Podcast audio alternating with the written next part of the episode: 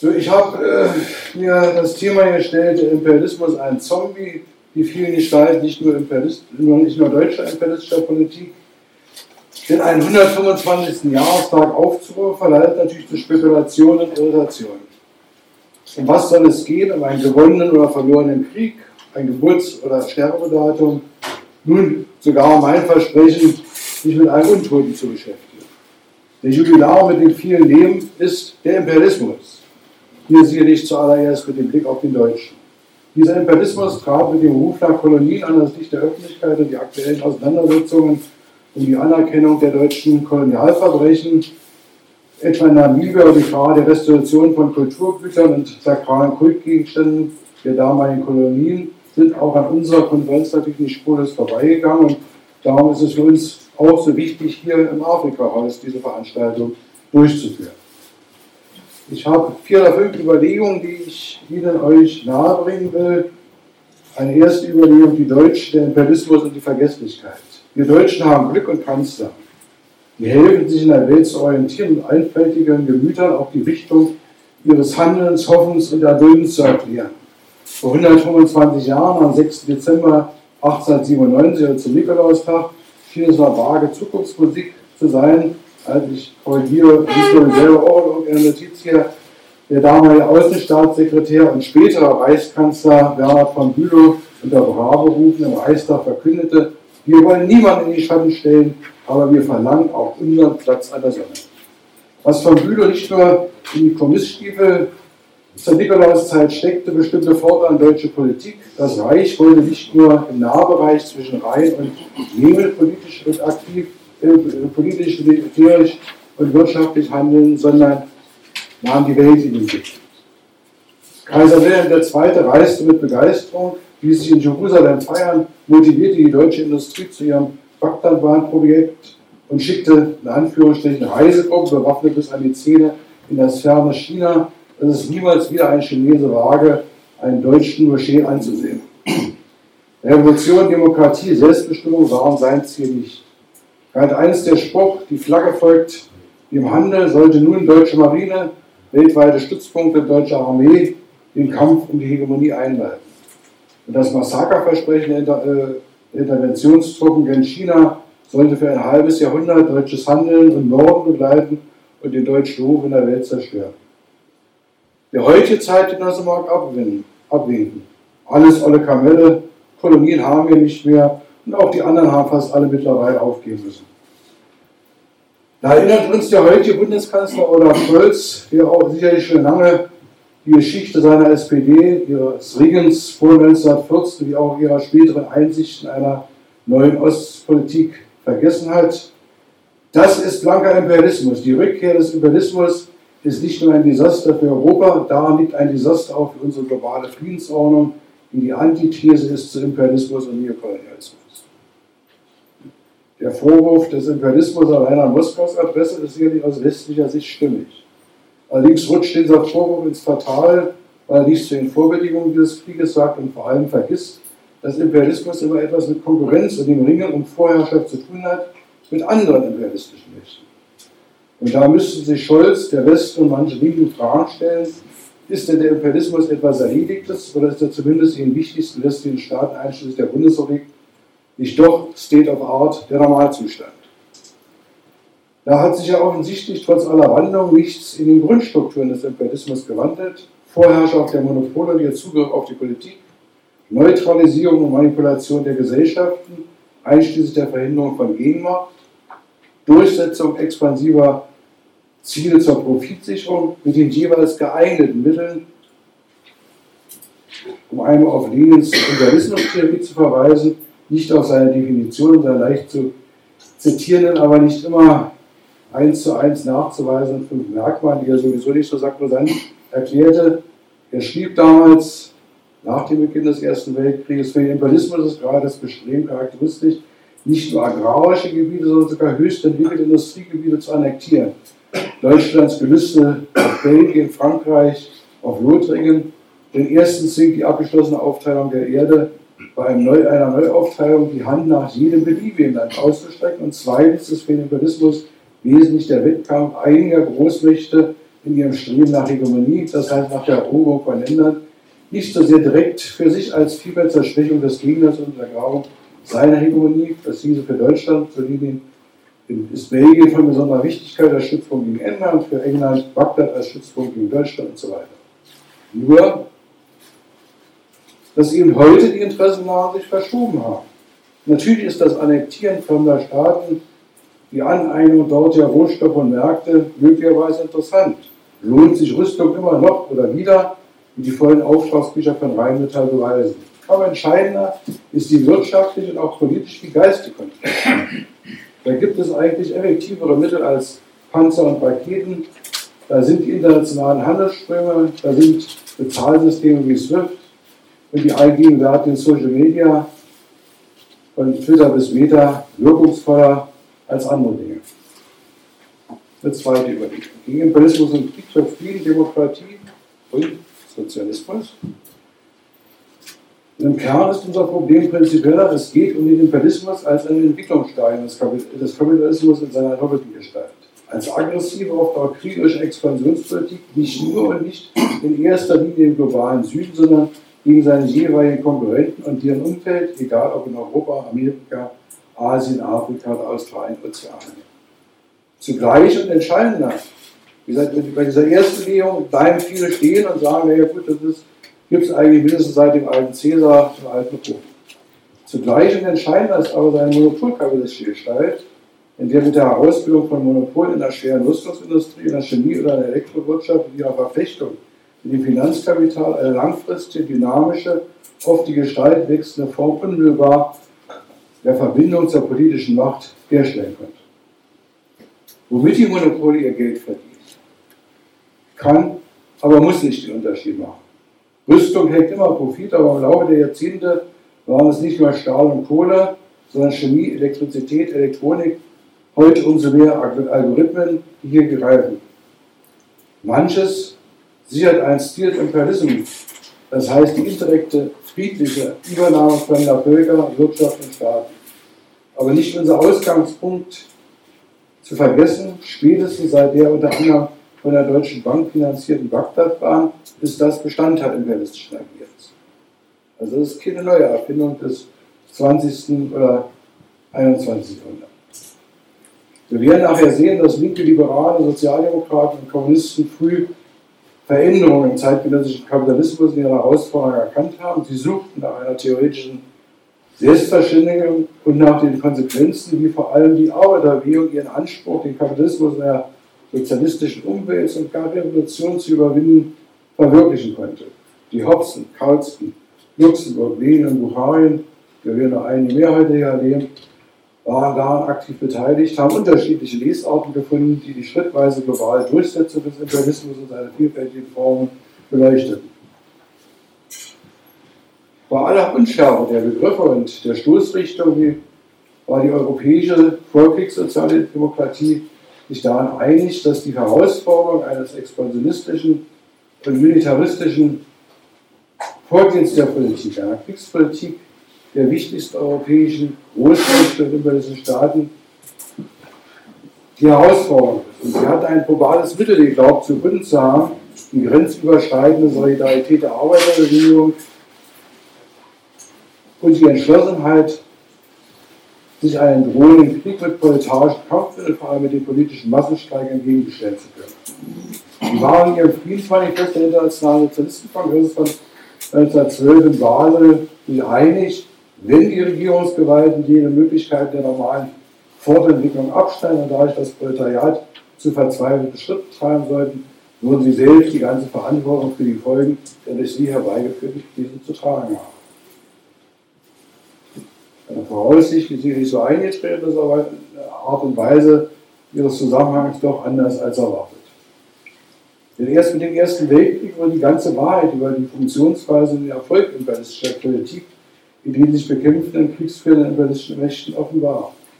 Die wichtigsten Imperialisten, und das waren zu dieser Zeit vor allem die Kapitaleigner und Manager der großen Schwerindustrie, der, der großen Schwerindustrie die zugleich Rüstungsindustrie war, seien es die Krupps in Deutschland, die Futilots in Russland, Schneider Cousteau in Frankreich oder Vickers in Britannien, hatten entscheidenden Einfluss auf die Gestaltung der Kriegsziele je nach Land und innerer Machtstruktur unterstützt oder korrigiert durch adlige Großgrundbesitz. Im Deutschen Reich ist dies in der Kriegszieldebatte vor allem im Jahr 1914-15 dokumentiert, die die damalige Reichsleitung um Reichskanzler Wegmann Holwig und die oberste Heeresleitung in Zugzwang brachte und die aber wenig mit dem realen Kriegsverlauf zu tun hatte. Gleichzeitig hatten sich die innenpolitischen Verhältnisse gewandelt. Im Deutschen Reich gab es in der Vorkriegszeit beginnend eine stärkere Zuwendung der herrschenden Klasse zu den Arbeitern. Der Kaiser sollte sich nicht mehr seinen imperialen Anspruch als Weltkaiser, der dem Reich neue Macht und Territorien versprach, sondern auch als Arbeiterkaiser in die Geschichte eingehen wollte. Das war weniger Ausdruck sozialer, seiner sozialen Ader und der Modalität, als, sondern eher Reaktion auf die nicht klein zu bekommende Sozialdemokratie, die stetig an Einfluss und Gegenmacht gewann, auch an Stimmen und Mandaten im Deutschen Reichstag und den unverändert vorhandenen sozialen Kämpfen. Dazu kam aber, dass Propagandaarbeit, Vereinsarbeit, Stichwort Kolonialverein, Alldeutscher Verein, andere Medien und vor allem natürlich die Schule der Nation, das her dafür sorgten, dass der Nationalismus auch die unteren Schichten erreicht und in Konkurrenz zur natürlichen Solidarität der Arbeiter sich entwickelte. Vor allem aber konnte die SPD in einem erheblicher Teil ihrer Führung zur Einsicht gelangen, dass eine schrittweise Überwindung der bestehenden Ordnung möglich wäre. Von Wahl zu Wahl schreitend etwa. Dass Reformen machbar sind und eine Kooperation mit den Herrschenden profitabel sein könnte. Das Umfallen der SPD-Führung ihrer Abgeordneten im August 1914 für die vom Kanzler versprochene sozialen Verbesserungen und eine ernsthafte politische Reform für die Zeit nach dem Sieg sicherte Deutschland und ähnlich auch in anderen Mächten die Unterstützung der Arbeiter und ihrer Parteien für den Krieg. Die Drohung mit den Russen, die da kommen, überzeugte auch die Sozialdemokraten, denn die Knute des Zahn wollten sie auf keinen Fall. Da blieb das moderate, demokratisch verbrämte Kaisertum das kleinere Übel und die Zusammenarbeit zahlte sich für die Parteielite aus, aber zunächst auch für die Arbeiter. Erst das Ausbleiben des raschen Sieges und das zunehmende Erleben des Fleischfolgeskrieg sollten zu Umdenken bewegen. Diese Dreieinigkeit der Verbindung von Monopolmacht mit der politischen Macht, der erfolgreichen ideologischen, nationalistischen, chauvinistischen Ausrichtung sowie der Korrumpierung und damit Neutralisierung der Arbeiterbewegung waren das Erfolgsrezept im Bericht der Politik nach innen wie außen. Erst die drohende oder sich vollziehende Niederlage sorgte bei allen Kriegsparteien dafür, dass die Arbeiterbewegung sich in unterschiedlicher Weise wieder ihrer sozialistischen Ziele erinnerte. Revolution machte, streikte, mehr Demokratie und soziale Zugeständnisse einforderte. Aber letztlich nur in einem, dem vergleichsweise rückständigsten Land erobert die Linke die Macht. Und sie musste diese Macht mit aller Rigorosität und Brutalität gegen innere und äußere Feinde behaupten und alsbald die ursprünglich breite Massenbasis verbunden durch ein dirigistisches, äh, diktatorisches System im Interesse der Klasse ersetzen. Dritte Überlegung, die ich anstelle, hat der Imperialismus sieben Leben wie die Katze. Selig, wir wollen nicht hoffen, dass er die hat, aber seine Fähigkeit, auch aus aussichtslosen Niederlagen heraus auf die Füße zu, Füße zu fallen, ist erschreckend bewunderungswürdig. Die Macht der Monopole mag sich verschieben, ein Thyssen mag ersetzbar sein, neue Sterne tauchen am Kapitalhimmel auf, leuchten für die AEG und die, äh, die Gefahren. Schnell finden die großen Kapitalen ihren Weg zu den jeweils Regierenden, egal mit welchem Parteibuch, Hauptsache, sie greifen nicht die Heiligtümer, Eigentum und Profit ernsthaft an. Und die Suche nach einer Neutralisierung der wirklichen Bedrohung der Macht der Arbeiter und ihrer der anderen arbeitenden Klassen und Schichten, vor allem ihrer politischen Organisationsform, funktioniert instinktiv. Repression oder Korruption, es gelingt immer wieder, hier einen Weg zu finden. Wir müssen daran erinnern, dass das Jahr 1918 den imperialistischen Traum, geschweige denn die imperialistischen Machtstrukturen, die Mechanismen ihrer Sicherung nicht beendet hat. Natürlich die Hochzeit der Kolonien endete, wichtige Völkergefängnisse mit ihren inneren und oder erweiterten Kolonialgebieten, ausgehend von Konstantinopel, Wien oder St. Petersburg, zerfiel. Sie nahmen neue Formen an, ermöglichten eine Welle von Nationalstaatsbildung. Das kolonialgierige Deutschland verlor allerdings dauerhaft seine Kolonien und konnte sich nur noch an die Leto Vorwegs und die Treue Askaris erinnern. Während in Versailles die Siegermächte die, äh, die Beute unter sich aufteilten und sich nicht mehr an das Versprechen eines US-Präsidenten Woodrow Wilson erinnerten, der allen Völkern das Selbstbestimmungsrecht versprach, auch den unterdrückten Völkern, die Deutschland mittlerweile demokratisch liegt, der Alleinschuldige.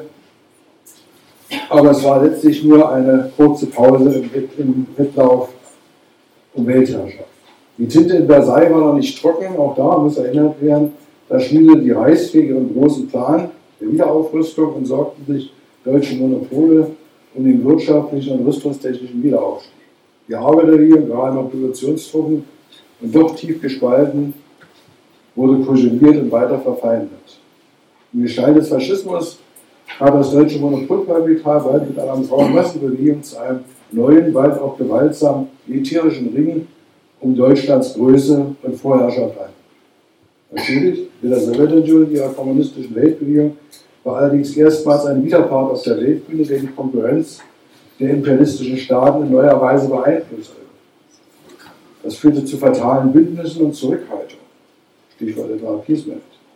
Mit dem vom deutschen Faschismus aber ausgelösten und seinen Verbündeten in Rom und Tokio geführten dann scheiternden Zweiten Weltkrieg hat der deutsche Imperialismus wieder mit Gewalt den Weg fortzusetzen versucht, den deutschen Eliten 1914 begonnen hat. Und wieder war es ein Krieg, der eine Lektion erteilte, dass nicht jeder Imperialismus gleich ist und der Deutsche eine besonders tödliche Mischung von Expansion nationaler Überhebung, Antikommunismus, Rassismus, Demokratiefeindlichkeit und Völkermord darstellt. Ein kurzer Exkurs. Imperialismus und Kolonialismus. Das deutsche Beispiel liegt es nahe, auf eine verhängnisvolle Melange von imperialistischem Vormachtstreben und rassistischer Unterdrückung zum Zweifel Völkermordpolitik zu verweisen. Was in den deutschen Kolonien sicherlich nicht schlechter und nicht besser als in den belgischen, französischen oder britischen Kolonien oder Imperien des Westens der USA blutig praktiziert wurde, hatte Modellcharakter. Die kaiserlichen Besatzungstruppen in Belgien noch mehr in den besetzten Gebieten des Russischen Reiches in den baltischen Gebieten in Polen praktizierten während des Ersten Weltkrieges in Gestalt von Ober-Ost, der Militärverwaltung des Oberbefehlshabers Ost, astreine Kolonialpolitik mit rücksichtsloser Ausbeutung der natürlichen Ressourcen und Menschen, gepaart mit Gewalt, erst recht im Kampf gegen die revolutionäre linke Bestrebung. Hier wurde eine Kontinuität fortentwickelt, die dem faschistischen Besatzungsregime in Polen und in der überfallenen Sowjetunion ihre Fortsetzung finden sollte und Veränderung finden sollte die Ausbeutung der unterjochten Gebiete, die Versklavung von Millionen Menschen und in dieser Dimension neu die Ermordung jener Menschen, die den deutsch-faschistischen Rassenwahn nicht entsprachen, also Juden, sind die Roma und meist vergessen, aber mindestens in gleichwertigen Dimensionen die Slawen. Diese Menschenverachtung ist ein möglicher, aber sicherlich nicht zwingender Bestandteil imperialistischer Politik und ihrer ideologischen, nationalistischen, rassistischen Absicherung. Insofern sind die aktuellen Streite um die Einmaligkeit des Holocaust im Vergleich zur Völkermordpraxis in den Kolonien aberwitzig und letztlich selbstzerstörerisch. Um zu strafen schickte, wissen wir, Gott die Sprachverwirrung auf die Bauleute des Stroms von Babel.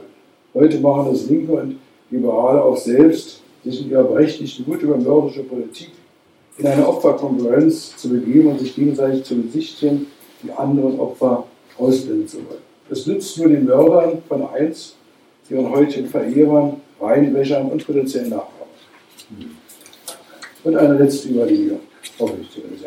Der neue Imperialismus und keine Zeitenwende.